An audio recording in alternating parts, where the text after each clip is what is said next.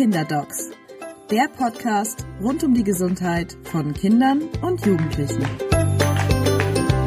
Herzlich willkommen.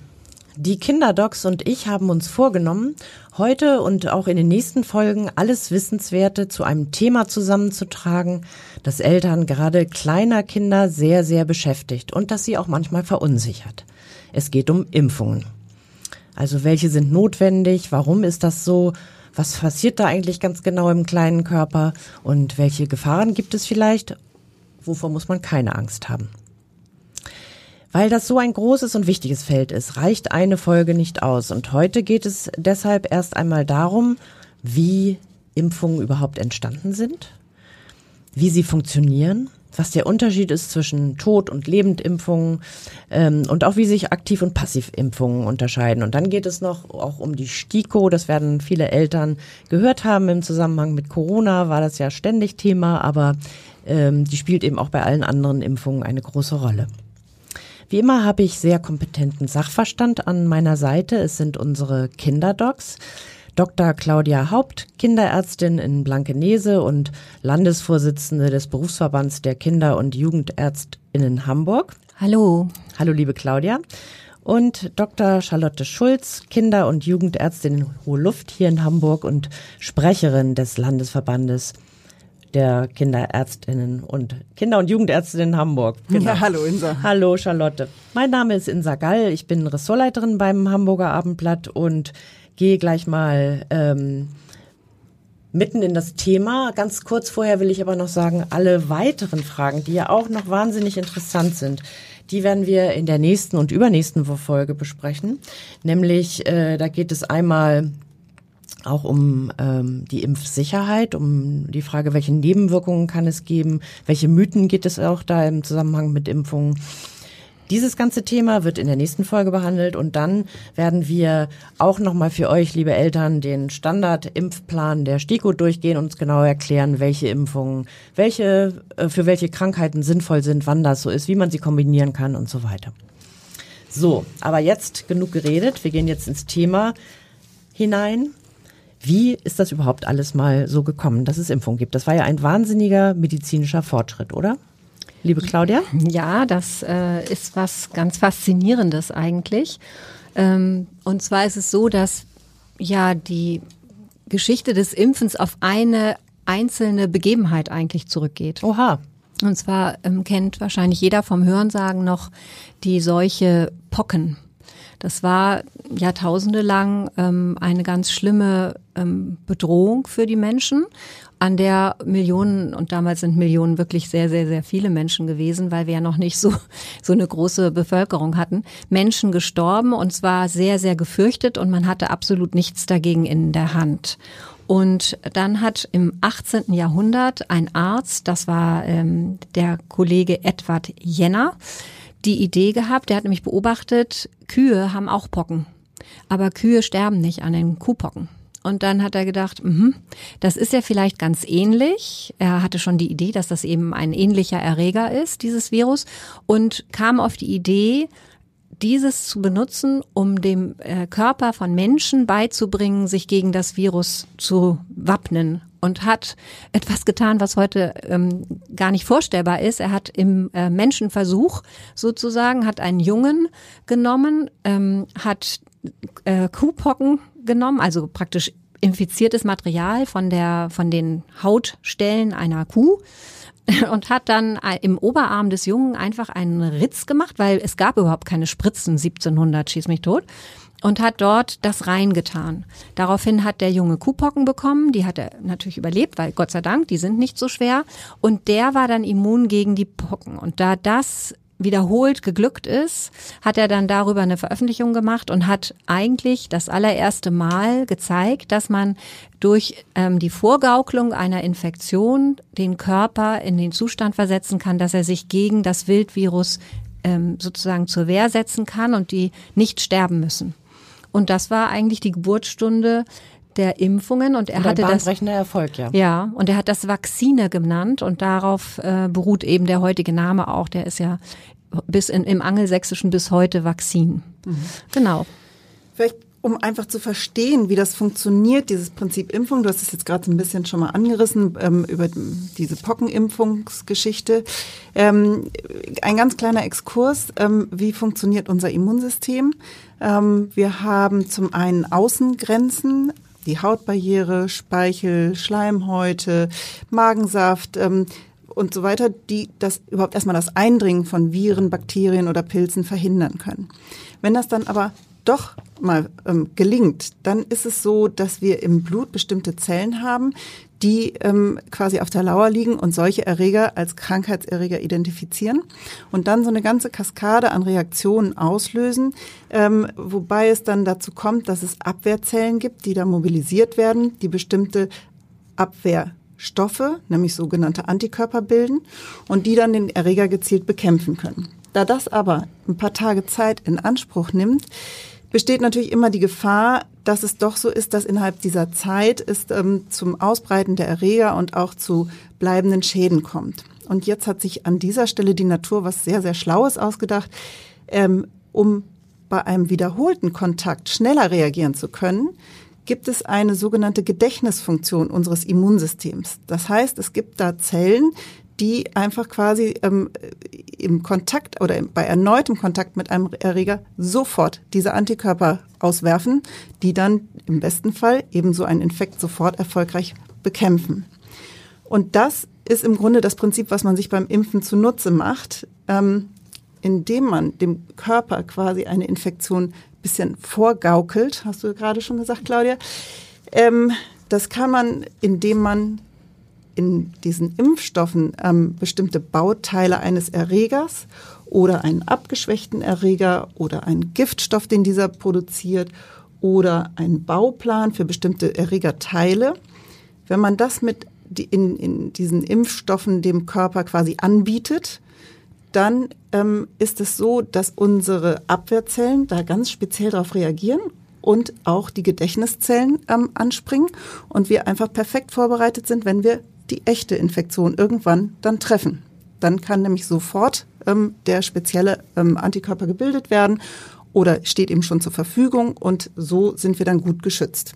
So, als kleiner Exkurs. Sehr schön.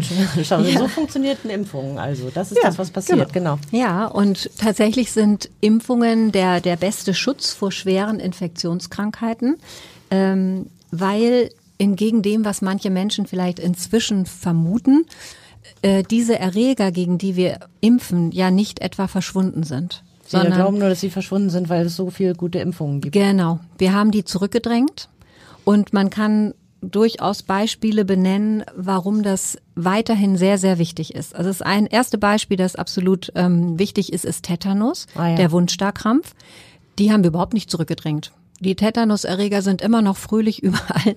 Die sind in Erde, die sind in Staub, ähm, in Schmutz und kleinste Verletzungen reichen, um sich anzustecken. Und wenn man nicht geschützt ist, dieser Erreger ist trotzdem noch immer und überall. Da werden und wir auch noch mal drauf kommen. Ganz genau, sehr gefährlich. Die Diphtherie, die wir praktisch zurückgedrängt haben, ähm, das hatten wir schon mal in unserer Pseudokrupp-Folge erzählt, dass es früher ja den echten Krupp gab, der sehr, sehr lebensbedrohlich war durch die Diphtherie ist, ist einer der Erreger davon. Oder die Hämophilus influenzae. Diese Erreger haben an Schrecken verloren, weil wir regulär alle Kinder dagegen schützen. Aber der Erreger ist ja nicht weg. Und durch die Migrationsbewegungen kommt die Diphtherie auch in Europa wieder zum Zuge sozusagen. Und es ist überhaupt nicht auszuschließen, dass wir sie hier in Deutschland auch wieder sehen werden. Wir sehen sie auch, aber eben Gott sei Dank noch selten. Es gibt die Polio, das ist die, ähm, die Kinderlähmung, die versucht hat, weltweit auszurotten, was irgendwie nie so richtig gelungen ist, weil es immer Teile der Welt gibt, wo die Impfquoten nicht hoch genug sind und wo dann so ein Reservoir ist, in dem immer noch dieser ganz schlimme Virus kursiert. Das heißt, wir Von müssen sich das dann wieder auch ausbreiten kann. Genau. Und wenn wir hier keinen guten Impfschutz haben, dann kann das auf uns überschwappen, dadurch, dass die Menschen ja durch diese ja, wir, wir sind ja immer weiter aneinander gerückt, ne? weil die Entfernungen äh, spielen ja keine so große Rolle mehr wie in früheren Zeiten. Ähm, dann haben wir einen Klassiker, das ist die, sind die Masern. Die sollen eigentlich ausgerottet werden. Das gelingt aber wirklich einfach nicht, weil immer wieder äh, Menschen sich sozusagen, ähm, also verschließen, sage ich mal, will ich nicht sagen, aber weil die nicht mehr so an, so schrecklich sind bei uns. Es gibt ja große Teile der Welt, wo immer noch viele Kinder an Masern versterben, aber bei uns ja nicht. Das heißt, man hat das nicht mehr so vor Augen, wie gefährlich das ist und denkt, dass man das nicht braucht. Und dann gibt es regelrechte Enklaven, in denen der Impfschutz ganz niedrig ist. Und immer wenn der eine gewisse Quote unterschreitet, dann funktioniert die Herdenimmunität nicht mehr und dann haben wir wieder lokale Ausbrüche. Wir kriegen also auch, und dafür ist übrigens das Masernschutzgesetz da, da werden wir auch nochmal drauf kommen.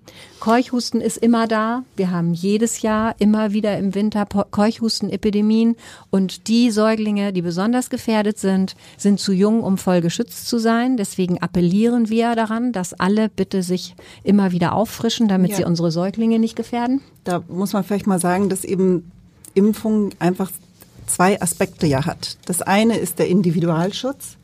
Damit kann ich versuchen, den jeweils geimpften Menschen vor sehr schweren Krankheitsverläufen oder vielleicht sogar tödlichen Verläufen zu schützen.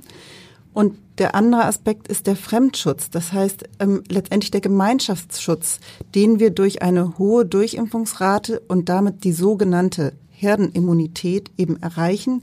Dafür brauchen wir Durchimpfungsraten von über 90, eigentlich 95 Prozent.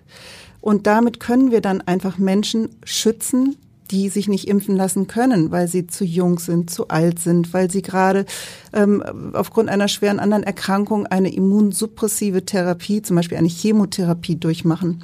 Ähm, und das ist auch ein, also beide Aspekte sind eigentlich gleichwertig wichtig und das ist uns einfach so wichtig, dass sich das alle nochmal klar machen. Es ist der Individualschutz für mein eigenes Kind, das ist das eine, aber es geht eben auch ein bisschen um die Gemeinschaft. Mhm. Gutes Beispiel für Gemeinschaftsschutz ist ähm, dann bedeutsamer in dem Fall jetzt äh, als der eigene ist, sind die Röteln. Mhm. Die Röteln sind eigentlich keine sehr bedrohliche Erkrankung für einen gesunden Menschen, aber, aber die Genau, die ungeschützte Schwangere kann das Kind verlieren, schwere Fehlbildungen kann das Baby ähm, erleiden, so dass wir eigentlich als Gemeinschaft sozusagen denken müssen, damit sowas nicht geschieht, müssen alle den Rüttelnschutz aufrechterhalten. Genau, ich glaube, jetzt brauchen wir ganz bisschen Systematik. Mhm. Es sind immer so viele Begriffe, die umherschwirren und auch für eben ähm, Laien eben nicht so ganz einfach einzuordnen sind. Es geht hier um Aktiv- oder Passivimpfung. Vielleicht magst du, Claudia, das mal ja. einmal erklären. Sehr gerne. Also, ähm, es gibt einmal ich fange mal mit passiv an, weil das am umschriebensten ist. Es gibt aktive und passive Immunisierung. Das passive heißt, dass man äh, nicht den Körper dazu bringt, diese von dir angesprochenen Gedächtniszellen und Abwehrstoffe herzustellen, sondern dass man dem die Abwehrstoffe, die Antikörper direkt gibt. Man überspringt sozusagen dann diesen oder man, man greift sozusagen ein, indem man sagt, wir haben keine Zeit zu warten, bis der Körper das selber schafft. Deswegen helfen wir ihm jetzt, indem wir ihm direkt das geben, was er braucht. Das, äh, dann gibt man Antikörperkonzentrate und dann ist der Mensch sofort geschützt. Wo kommen die her? In der Regel aus dem Blut von Menschen, die die Krankheit entweder durchlebt haben oder einen äh, guten Impfschutz aufgebaut haben. Dann ähm, filtriert man sozusagen die Antikörper aus dem dem Blut heraus. Genau, die also diese Antikörper gebildet haben, ja, entweder so oder so. Genau, und gibt sie dann denen, die keinen Schutz haben. Ganz gutes Beispiel dafür ist, wenn ein Baby geboren wird und die Mama ist gegen Hepatitis B ähm, also hat Hepatitis B, dann wäre das Kind in einem sehr hohen Risiko ähm, durch die Übertragung in der Schwangerschaft oder unter der Geburt äh, an dieser Krankheit zu erkranken und dann bekommt es eben direkt nach der Geburt eine Immunisierung mit diesem Antikörper und wird auch sehr frühzeitig natürlich aktiv geimpft, ja klar, aber bis dann sozusagen die aktive Impfung überhaupt äh, greift, hat das Kind dann schon mal Schutz. Tollwut ist ein sehr gutes Beispiel für die passive Immunisierung. Wenn man nämlich nicht ausreichend gegen Tollwut geschützt ist, meinetwegen man macht eine Reise in ein Gebiet, wo tollwütige Füchse irgendwelche Ratten infizieren und geht da backpacken, und hat mal Kontakt mit so einem äh, infizierten Nager und man wäre nicht gegen Tollwut geschützt, dann wäre man in, in einem ganz hohen Risiko, eine sehr schwere Erkrankung zu erleiden. Und dann reicht es nicht, nur die aktive Immunisierung einzuleiten, sondern man muss dann gleichzeitig auch am Anfang einmal die Antikörper übertragen. Ähm, genau, und das von uns schon angesprochene, in der letzten Folge war das angesprochene Antikörper gegen RS-Viren bei Frühgeborenen, ist auch ein Beispiel für die passive Immunisierung.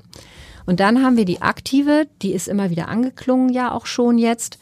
Da unterscheiden wir noch zwischen einem Totimpfstoff, ähm, das hört sich irgendwie komisch an, aber das sagt nur, da sind keine lebenden Erreger drin und den Lebendimpfstoffen. Davon haben wir viel weniger. Das haben ja viele gehört, auch jetzt während der Corona-Pandemie. Da gab es ja von denen, die so ein bisschen besorgt waren, was den Impfstoff betrifft, die Hoffnung eben auf diesen äh, Totimpfstoff, denke ich. Also das ist ja vielleicht vielen gegenwärtig aus dieser, dieser Diskussion noch. Ja, wobei da sprichst du einen ganz wichtigen Punkt an. Also diese mRNA-Impfstoffe, die sind ja nicht tot und nicht lebendig, mhm. sondern das ist ja was ganz Innovatives. Ah, da kommst du gleich noch zu. Ähm, ja, kann ich aber jetzt auch zuerst sagen, da wird nämlich ähm, der Bauplan, das hatte Charlotte eben schon mal erwähnt, da wird den Patienten ja nicht ein Teil des Erregers oder gar ein abgeschwächter Erreger, beides nicht, sondern die bekommen Baupläne für ein Teil der Struktur, so dass unser Körper praktisch selber kleine, kleine Teile von dem Coronavirus herstellt. Und das ist dann letzten Endes das, woran der Körper sich orientiert. Das heißt, da ist überhaupt kein Erreger im Spiel.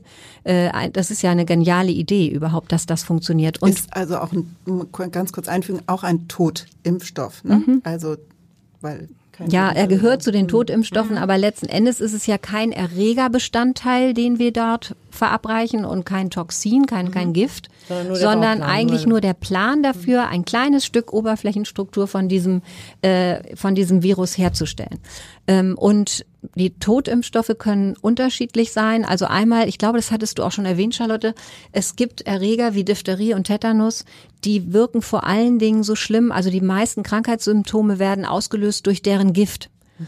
Und äh, man gibt dann sozusagen von diesem Gift etwas mit dem Impfstoff mit. Und dagegen, weil es ja das Haupt ähm, krankmachende Mittel dieses oder sagen wir mal der hauptkrankmachende Teil dieser Infektion ist, wird der Körper dazu angeleitet, eben sich direkt gegen das Gift zu wehren. Dann gibt es ähm, Bestandteile des Erregers, das ist zum Beispiel bei Keuchhusten so oder bei Kinderlähmung, Hepatitis. Da nimmt man nur Teile des äh, Erregers. Man muss also nicht eine ganze Infektion erleben, sondern erkennt dann nur bestimmte Oberflächen ähm, Antikörper meine ich, äh, Antigene meine ich. Und bei den Lebendimpfstoffen, da, das ist Masern, Mumps, Rütteln, Windpocken, Rotaviren. auch Rotaviren, genau. Ähm, Gelbfieber auch, aber das ist eine ganz selten benutzte Reiseimpfung, hat bei uns jetzt im deutschen Impfkalender erstmal keinen festen Platz. Da ist es so, dass man abgeschwächte Erreger verimpft die eben nicht in der Lage sind, eine Erkrankung auszulösen, aber da benutzt man sozusagen abgeschwächte Erreger und deswegen sagt man Lebendimpfung dazu. Und die fordern dann das Immunsystem des Menschen heraus, der dann selber diese Antikörper produziert, mhm. ne? Claudia? Genau. Ja, wie verabreicht man Impfungen? Also, es, es gibt die Möglichkeit einer Schluckimpfung. Schluckimpfung ist süß, habe ich noch im Ohr. ja. Ja, also inzwischen oder im Moment im äh, Impfplan ist die einzige Schluckimpfung die Impfung gegen Rotaviren, mhm. ähm, die ähm, den kleinen Säuglingen gegeben wird. Ähm, die allermeisten Impfstoffe werden in den Muskel, also intramuskulär injiziert mit einer Spritze. Ähm, es gibt aber auch Impfungen, die eben in die Haut intrakutan gegeben werden. Und es gibt auch ähm, neue Ansätze und es gibt einen Grippeimpfstoff für Kinder, den man nasal wie ein Nasenspray gibt. Aha. Darf so. ich einmal ganz kurz? Nicht intrakutan, sondern subkutan. Das stimmt. Sorry. Also ja, weil es hört ja vielleicht Kleiner auch jemand Fehler. zu, der Nein, Nein, subkutan. Nein, sorry. Ja, ja das genau. kann passieren. Die Dosierungen sind sehr unterschiedlich. Ähm, auch das ist etwas, was wir mit Eltern häufiger mal besprechen oder auf, auf deren Fragen eben äh, oder die, da stellen sie entsprechende Fragen. Ähm, es gibt Impfstoffe, da gibt es für kleine Kinder, für Säuglinge die gleiche Dosis wie für Erwachsene. Es gibt Impfstoffe, da bekommen Kinder eine höhere Dosis als Erwachsene, um die gewünschte Impfantwort damit zu erreichen. Es, und, und eben andersherum. Und es ist genau festgelegt sozusagen für jeden Impfstoff, zu welchem Zeitpunkt ein Mensch geimpft wird, ob als Säugling oder als Erwachsener, welche Dosis es gibt. Es gibt Impfungen, die, da ist man mit einer Gabe gut immunisiert und es gibt andere, da brauchen wir eine sogenannte Grundimmunisierung. Also so zum Beispiel bei Tetanus, ähm, wo man einfach mehrfach hintereinander diese in Impfung festen Abständen. Muss, in festen Abständen, um damit ein ausreichend ähm, hohe ähm, Impfantwort zu erreichen. Es gibt Impfungen, die lebenslang halten mit einer einzigen Gabe und es gibt Impfungen, die wir aber in regelmäßigen weitergefassten Abständen alle drei Jahre, alle fünf Jahre, alle zehn Jahre wiederholen müssen. Ähm, das führt jetzt hier zu weit. Ich glaube, das ist dann immer im Einzelnen. Auf jeden Fall sollte man wahrscheinlich äh, Eltern auch raten, dann ab und zu noch mal in diesen ähm, Impfausweis äh, reinzugucken, was wieder fällig ist, ne? Und äh, sich da genau, ein bisschen aber auf dem Laufenden Fall zu halten. sehen wir die Patienten einfach regelmäßig genau. auch zu den Vorsorgeuntersuchungen und ähm, äh, haben das ja im Blick. Und ähm, ganz oft ist es auch so, dass wir dann das zum Anlass nehmen, auch den Eltern zu sagen, schauen Sie doch auch mal in Ihren Bei sich selbst, genau, genau, das vergisst ja, man ja, ja manchmal. Ja, genau. Darf ich noch Claudia. was sagen, was ganz häufig Thema ist? Und zwar gibt es ja Kombinationsimpfstoffe. Und die Eltern äh, beschäftigt das oft sehr, wenn sie hören, oha, da sind ja sechs Sachen drin. Also das heißt, dass man in einer Spritze oder in einer Behandlung mhm. jedenfalls gleich gegen mehrere genau. äh, Krankheiten Also der Klassiker ist zum Beispiel die sechsfach Kombinationsimpfung im Säuglingsalter gegen Diphtherie, Tetanus, Keuchhusten, Kinderlähmung, Hepatitis und HIP, mhm. Hämophilus Influenza, wo die Eltern dann so denken, das kann doch eigentlich nicht, das muss doch zu viel sein. Dazu kann man mehrere Sachen sagen. Es gibt nämlich mehrere Gründe, warum das gut ist. Ähm, zum einen vielleicht mal vorweg, wir machen das ja schon eine Weile. Und als ich angefangen habe, diese Kombi-Impfungen zu geben, hatten wir einen Dreier-Impfstoff. Dann hatten wir einen Vierer, dann mhm. einen Fünfer und dann einen Sechser über die Jahrzehnte. Die Verträglichkeit hat sich 0,0 geändert. Das muss man sich einfach vor Augen führen. Das können wir auch belegen an den Daten. Und ähm, das heißt, die Verträglichkeit ist kein Problem. Weiterhin ist es so, dass ein junges Baby, das auf die Welt gekommen ist, jeden Tag so, so viele neue Erreger kennenlernt, dass die Zahl in dem Impfstoff eigentlich irrelevant ist. Ob das sechs sind oder zehn, macht eigentlich den Kohl nicht fett. Es ist nur schwierig, die so herzustellen, dass die sich nicht gegenseitig stören oder verstärken. Und das muss ja immer sichergestellt sein. Und was ein ganz großes Plus ist, es sind natürlich viel weniger Injektionen wenn man Kombi-Impfstoffen benutzt. Und in jeder Impfung muss ja auch immer, das nennen wir Adjuvantien. Es muss ja auch immer was drin sein, was den Impfstoff begleitet. Mhm. Also Hilfs- und Begleit- mhm. und Trägerstoffe und so. Und die braucht man natürlich in viel geringerer Menge, wenn man weniger von diesen Spritzen geben muss. Es gibt also ganz große Vorteile von den Kombinationsimpfstoffen. Genau. Ein Wort noch mal ganz kurz, woher kommen die Impfempfehlungen in Deutschland? Genau, jetzt sprichst du das Thema an, habe ich schon erwähnt. Jeder kennt inzwischen die STIKO. Genau. Die STIKO, also zumindest hat jeder was davon gehört. STIKO steht für Ständige Impfkommission. Es ist ein unabhängiges Expertengremium, ähm, was aktuell aus 17 Mitgliedern besteht. Das sind alles Wissenschaftler. Und es ist ganz wichtig, einfach nochmal zu betonen, dass diese ähm, diese, diese Wissenschaftler ihre Empfehlungen unabhängig, ähm, also dass sie unabhängig sind, unparteiisch sind, ähm, dass sie ähm, diese Tätigkeit in diesem Gremium nur mitmachen oder machen dürfen, wenn sie ähm, völlig frei von irgendwelchen Interessenskonflikten sind. Das heißt, ähm, eine Tätigkeit als bezahlter Berater für ein Pharmaunternehmen oder eine finanzielle Beteiligung oder allein auch eine Mitwirken an Impfstoffstudien wären ein Ausschlussgremium. Mhm. Und das ist uns nochmal ganz wichtig, das zu betonen, weil einfach so wichtig ist, dass es auch ein Vertrauen gibt in diese Expertenmeinung und in diese Empfehlung. Und ähm, die STIKO entwickelt die Impfempfehlungen für Deutschland und immer im, in Abwägung ähm, der Nutzen-Risikorelation für das Individuum, aber ganz klar auch mit einem Blick auf den Nutzen für die Gesamtbevölkerung. Das, was du schon angesprochen hast, ne? dass es genau. nicht nur um den Individualschutz geht, sondern eben auch um eine Herdenimmunität, um den Schwächeren genau, auch genau. zu helfen.